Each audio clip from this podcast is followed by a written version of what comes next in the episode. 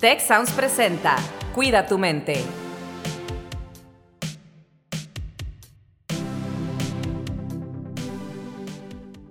Hola, ¿qué tal? Mi nombre es Carlos Ordóñez y les doy la más cordial bienvenida a un episodio más de su podcast Cuida tu mente. Me acompaña Rosalinda Ballesteros. ¿Cómo estás, Rosalinda? Hola, ¿qué tal? Bienvenidos de nuevo a Cuida tu mente y es un gusto saludarlos el día de hoy, que nos acompaña Antonio Martínez, que es colaborador administrativo en Tech Milenio Toluca y además eh, trabaja y practica con eh, risoterapia, yoga de la risa y stand-up comedy. Y el día de hoy precisamente vamos a hablar de la importancia de la risa y todo lo que nos da la risa. Bienvenido, Antonio, es un gusto tenerte aquí. Muchas gracias, Carlos, Rosalinda. El gusto es mío el poder compartir un ratito aquí con ustedes, pues de la inmensidad de beneficios, y yo le llamo inclusive hasta maravillas que trae este tema de, la risa, de la risoterapia y las demás variantes que trae con ella. Entonces, pues muy a gusto acá con ustedes. Oye, Antonio, pues a mí me gusta mucho reírme, me gusta mucho hacer las cosas con humor y, pues relajarnos y, y, reírme de mí mismo, principalmente, mucho. Eh, pero también, pues me gustaría que, nos dieras tú a lo mejor una explicación un poquito más de qué es esto la, de la risoterapia, ¿no? Este, si nos puedes platicar y si es algo que podamos experimentar durante este episodio también. Claro, sin mayor problema, es algo que pues al final eh, es importante saber cómo funciona, cuál es la explicación que trae consigo las fórmulas inclusive, pero sobre todo al final sí, como comentas, importante y va a ser súper divertido que podamos ahí vivirlo conforme ahorita vayamos avanzando. Sin embargo, antes de iniciar, yo quisiera preguntarles a Rosalinda Carlos, ¿han tenido en la vida algún momento así súper chuscos o que hoy en día se acuerden y digan, ah, sí, me causa mucha risa hoy en día? Varios, por mi parte, varios. Perfecto. Sí, claro. Justo eso es lo que de donde quisiera partir. La risoterapia, pues si vamos como el término, inclusive una definición textual, pues nos dice que es aquellas técnicas en las cuales a través de la risa podemos generar pues emociones positivas, generar beneficios eh, de carácter físico para el cuerpo. Sin embargo, de eso parte es la fórmula o el ingrediente principal de, de esta cuestión, la risa. Y la risa pues psicológicamente está definida como aquella liberación de alguna tensión nerviosa que en algún momento tenemos. Entonces, cuando liberamos esta cuestión de la risa es precisamente cuando disfrutamos y vivimos todos estos beneficios, ¿no? Inclusive, como lo comentabas ahorita, Carlos, eh, infinidad de momentos, pues es precisamente a través de la risoterapia que logramos toda esta cuestión. Pues sí, a ver, y aquí, por ejemplo, explorando esto que dices, una tensión nerviosa, pero que se desahoga de esta manera. Entonces, hay una situación que pudiera irse de dos maneras. Una es que nos genere mucho estrés y otra es que nos genere risa. ¿Sí te entendí bien?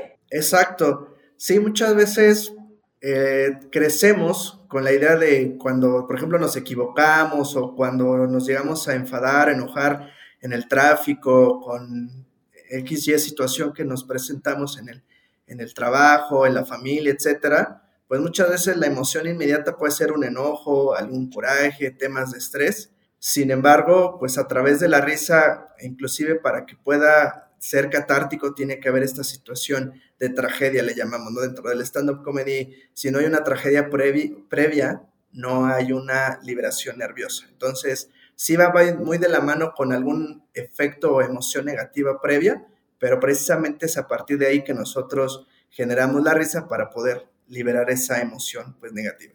Oye, pues digo, no sé, Rose, pero ya tengo ganas como que de experimentar esto. Eh, no sé aquí, Antonio, cómo, cómo empezamos. Que... Ahora sí que tú tómala, nosotros te seguimos, Rose. Ahora nos tocó estar así como que en el, en el lado del pasajero eh, un poco. Este, yo ya tengo mucha curiosidad, eh, la verdad. Ok, sí, mira, vamos a hacer una sesión rápida eh, pero que pues al final me darán ahí, yo les digo a veces a mis alumnos quejas, sugerencias y traumas. Es importante saber que para el cerebro no hay una risa genuina o alguna risa fingida, para el cerebro lo entiende totalmente como una risa.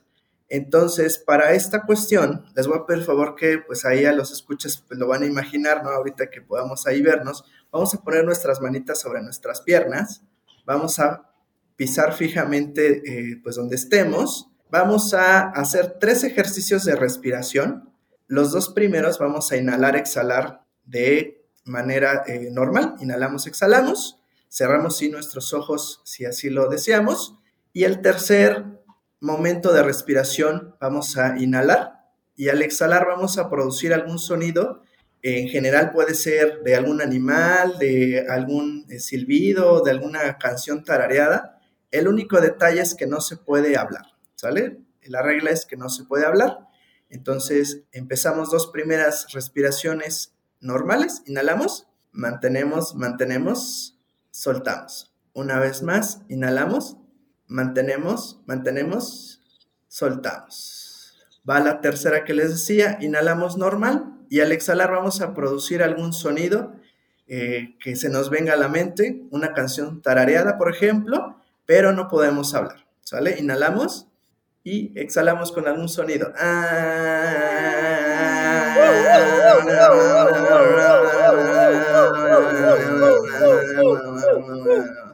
Una vez más, exhalamos de esta manera, inhalamos primeramente, mantenemos, mantenemos y exhalamos.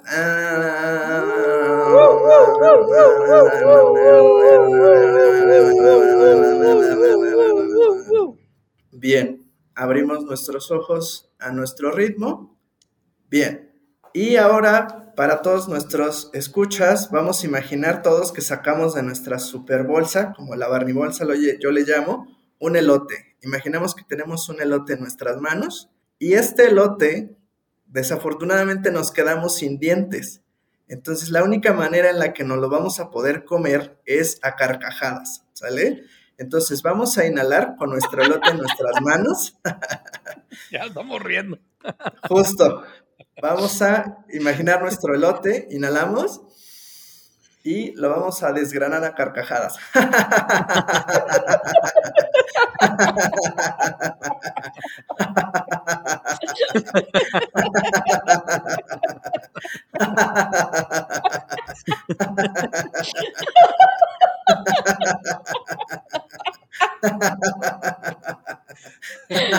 Oh, bueno.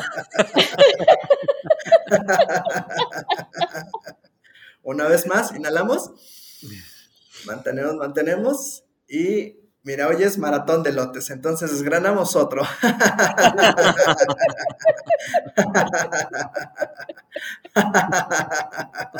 Compartimos nuestro lote acá.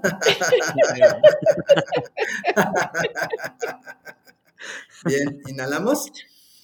Mantenemos, mantenemos. Exhalamos. Una vez más, inhalamos. Mantenemos, mantenemos. Exhalamos. Bien, ¿cómo nos vamos sintiendo, Rosalinda, Carlos? ¿Cómo vamos hasta acá? Déjate digo que a mí me dio mucha risa porque estamos cociendo lotes aquí en la casa. Ok.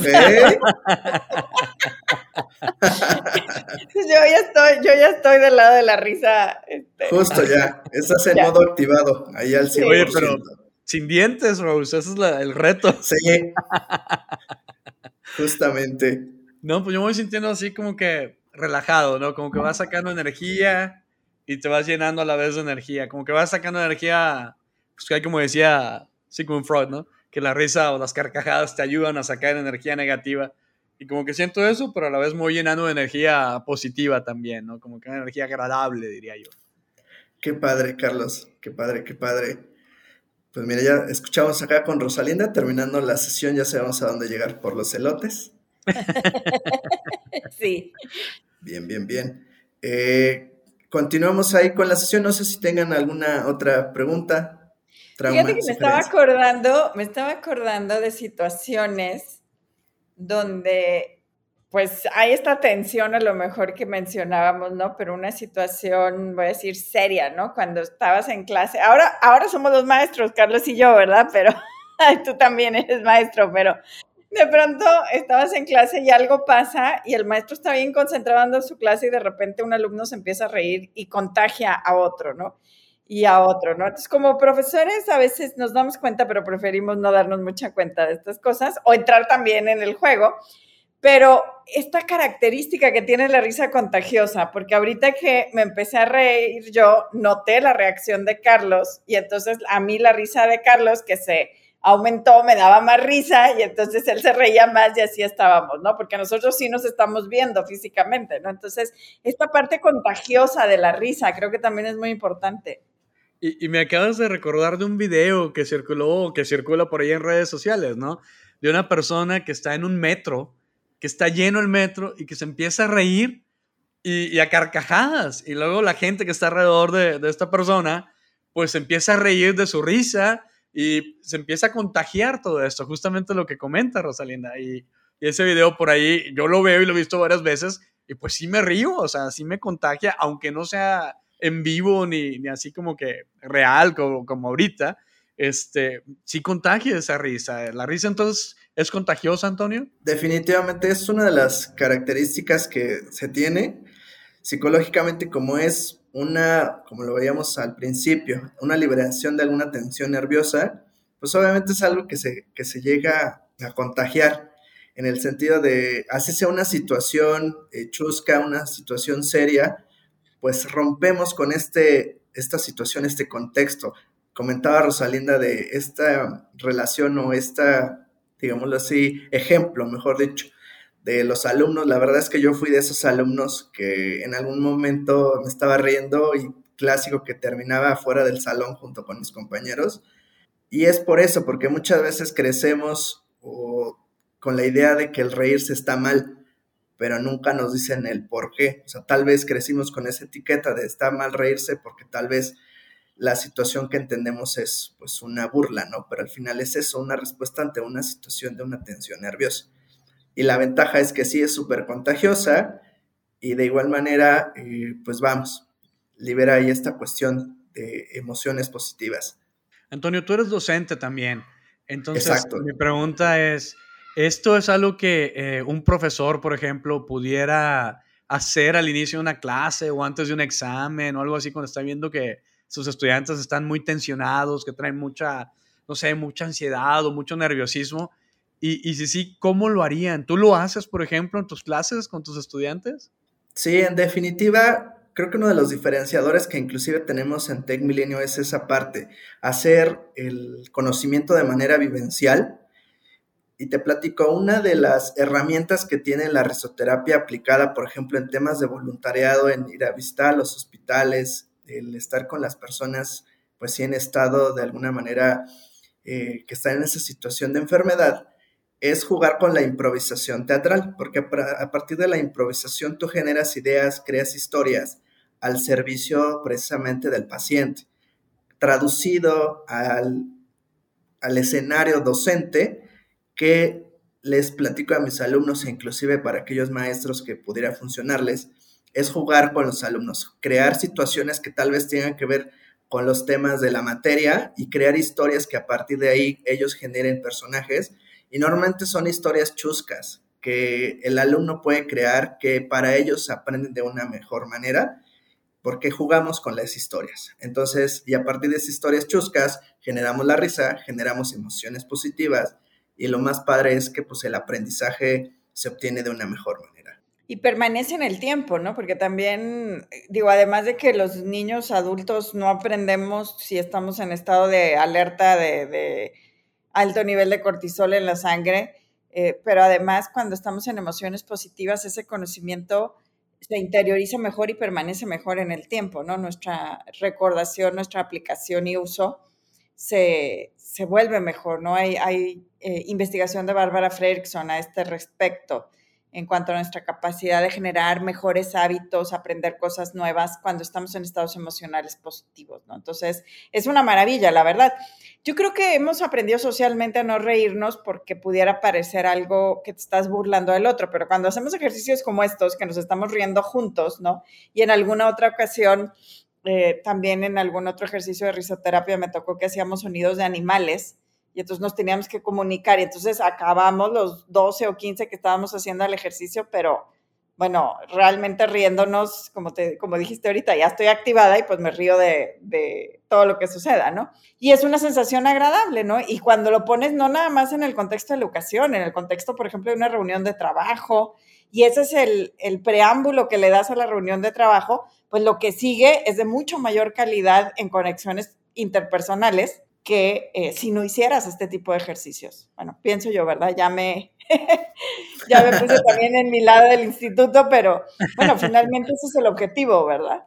Sí, definitivamente rompemos, por ejemplo, lo mencionabas ahorita, con alguna reunión de trabajo que a veces involucra altos niveles gerenciales o alguna otra situación. Entonces, con esto rompemos esos esquemas que nos permiten fluir mejor en temas, por ejemplo, de aprendizaje, de alguna capacitación o simplemente de eh, alguna reunión que tengamos.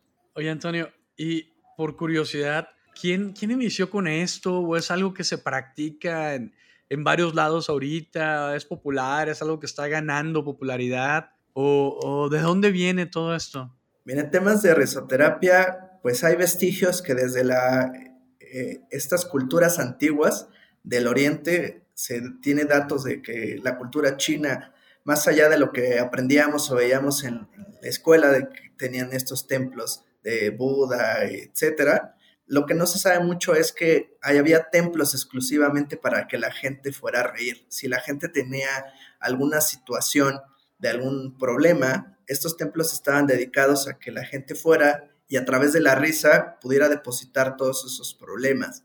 Si avanzamos un poquito en la línea del tiempo, ubicamos esta película eh, del jorobado de Notre Dame, en la cual pues se caracteriza porque hay bufones.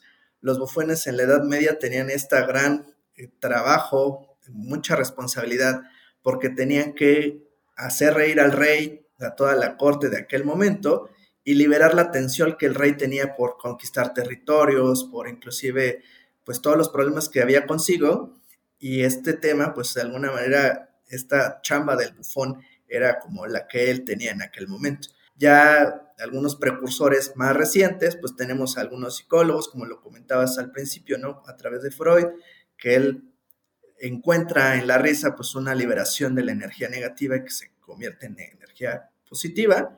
Y ya el mayor referente, que inclusive le veía que lo compartías a través de una película así, el buen doctor Patch Adams, que realmente lo que hace él es encontrar y entender que los pacientes, más allá de tener un número en una camilla, en una habitación, encuentra que ellos tienen una, tienen anhelos, tienen inquietudes que pues quisieran vivir antes de poder inclusive sufrir alguna consecuencia de la enfermedad que están teniendo. Entonces, si, si vemos como una línea del tiempo, pues estos son todos los antecedentes y referentes que podemos encontrar.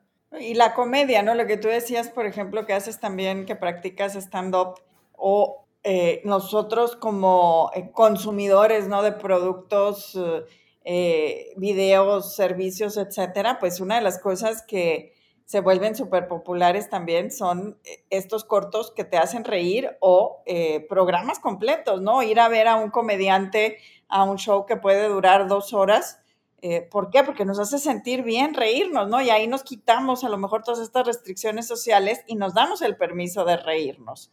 Y quien está en, en a mí me tocó en una ocasión estar en uno de estos clubs, ¿no? Eh, donde pues están los eh, comediantes que están haciendo impromptu y, y se ríen ellos y te ríes tú, ¿verdad? O sea, es, muy divertido, ¿no? Entonces, esta parte donde nos damos ese permiso social en esos espacios creo que también es muy importante, pero entender que lo podemos hacer en familia, con los amigos, con los compañeros de trabajo, y en todo esto va a mejorar nuestras relaciones e interacciones. Sí, definitivamente la comedia, inclusive desde sus orígenes o por definición, pues está, fue creada para, voy a empezar a poner el desorden acá, pero la comedia es eso, es romper el, orden social que ya existe, el cuo social, el status quo, y es precisamente como lo veíamos en, en épocas antiguas, ¿no? Con los griegos, que la gente quería, de alguna manera, más que rebelarse, tener una postura de alguna inquietud que tenía ante algunas figuras como el gobierno, etcétera, pero precisamente lo hacía a través de las parodias, a través de estos eventos, que buscaban, como tú lo comentabas ahorita, buscar un momento de empatía, de sí decir, esta es la inquietud que yo tengo, tal vez algo que no me parezca, y con ello pues sabemos y entendemos, reitero, sí, el comediante tiene esta gran labor de generar empatía con el público, porque el público requiere a veces eh, romper esa tensión social que tiene. Antonio, tengo un par de preguntas. La risoterapia ¿cómo se lleva a cabo? O sea, yo puedo ir con alguien como tú y decir, oye, quiero una sesión de risoterapia para mí en individual, o, puedo invitar aquí a mi amiga Rose, o a mi familia, o a mi equipo de trabajo. ¿Cómo, cómo se llega a, cabo? Esa es una. Y ahorita me platicas. La otra es, ya estoy pensando en el fin de semana ahora, ¿no? Entonces, ¿hay alguna película, documental o algo que nos puedas recomendar, que te guste, que te haga reír, que, que nos sirva para pues llenarnos de toda esta energía y, que nos haga reír mucho? claro, como dicen, vamos por partes.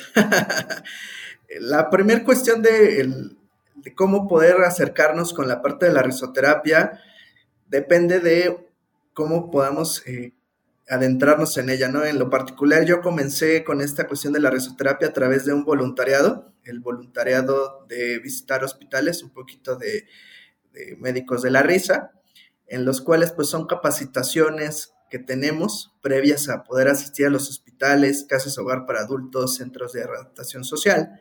Y es ahí donde precisamente aprendemos toda esta cuestión inclusive de salud emocional, ¿no? No es fácil llegar a un hospital, encontrar a personas en estado vulnerable y sobre todo de qué manera hacemos catarsis previo o posteriormente a las visitas. Entonces, la cuestión del voluntariado es una de las maneras en que podemos acercarnos. También sí hay algunos clubes o algunas sesiones en los cuales se, hacen eh, en grupos, porque normalmente la risoterapia está basada en actividades o en técnicas lúdicas, que lo que hacemos es reencontrarnos con el niño interior que tenemos y a través de esos juegos aprender y de alguna manera pues obtener todos los beneficios que tiene. Si lo queremos llevar a, nivel inclusive personal, podemos adaptar algunos juegos o algunas actividades como que a las que ahorita eh, compartimos, vivimos, que es más que nada un ejercicio que se puede llevar a cabo. O sea, todos los días eh, tomar 15 minutos de yoga a la risa y con ello pues como inyectarle esa dosis para nuestro día a día. Eso respecto a cómo podemos involucrarnos en esta cuestión de, la risoterapia.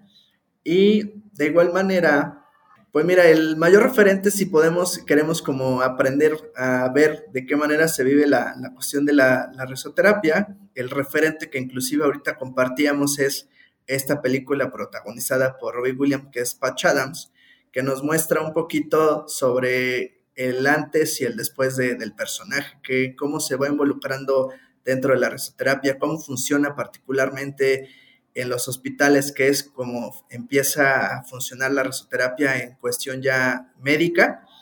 De igual manera, en las películas de comedia son la clave esencial en general, ¿no? Situaciones ahí de comedia, comedias inclusive románticas, porque la estructura de estas, de estas películas está basada en esto que platicamos, de cuál es la, digámoslo así, la situación previa a conocer las herramientas de la risa, que tiene que haber una tragedia y todo ello, y con ello pues entendamos, podamos entender ahí eh, pues esta cuestión de, la comedia un poquito, Carlos.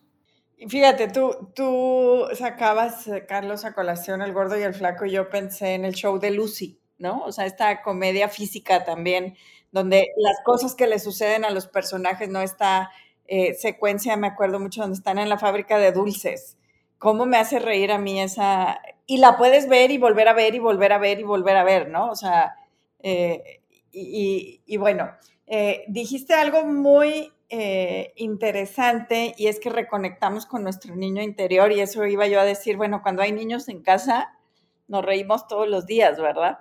Y yo tengo una anécdota que platico para cerrar de una ocasión en la que mis hijos, que ahora son ya un adulto y un adolescente, los mayores, eh, uno hizo una acción que a mí me dio risa y entonces la repetía, ¿no?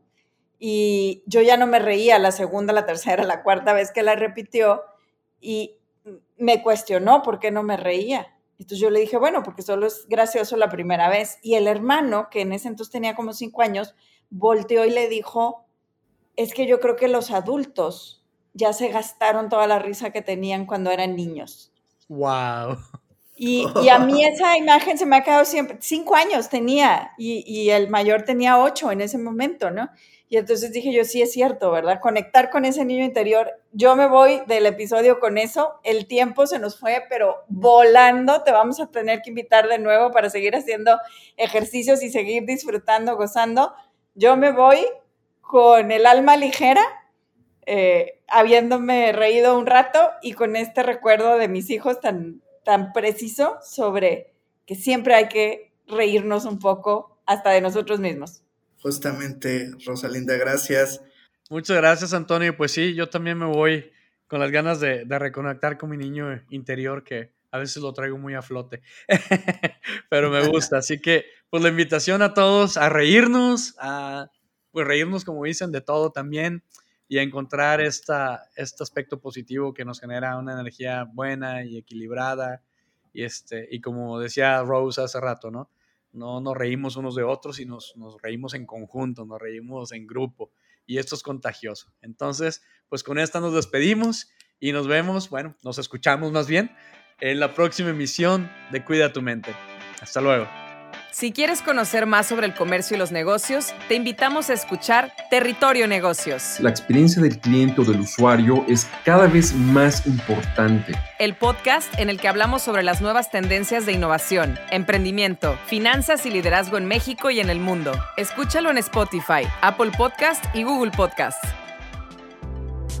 Gracias por escuchar un episodio más de Cuida tu mente. Productor ejecutivo de Tech Sounds, Miguel Mejía.